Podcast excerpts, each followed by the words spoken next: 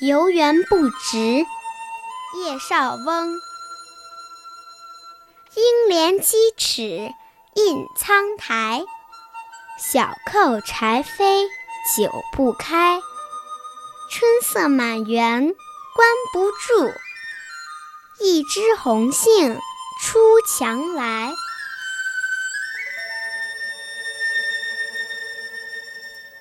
诗人想去朋友的花园中观赏春色，但是敲了半天门也没有人来开。主人大概不在家，也许是担心游人踏坏了地面的青苔，故意不开门的。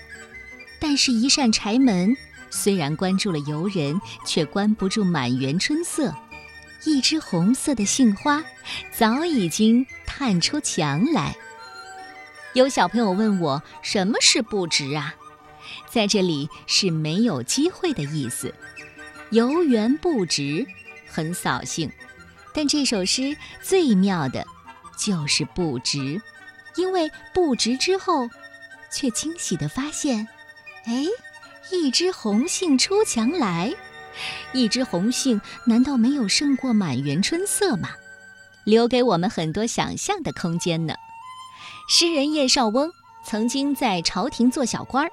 后来长期隐居在钱塘西湖边上，游园不值的最后两句也是想告诉我们：新生事物一定会冲破重重困难，脱颖而出，蓬勃的发展起来的。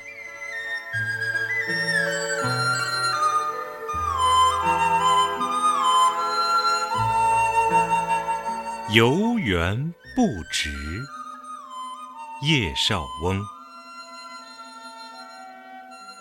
应怜屐齿印苍苔，小扣柴扉久不开。春色满园关不住，一枝红杏出墙来。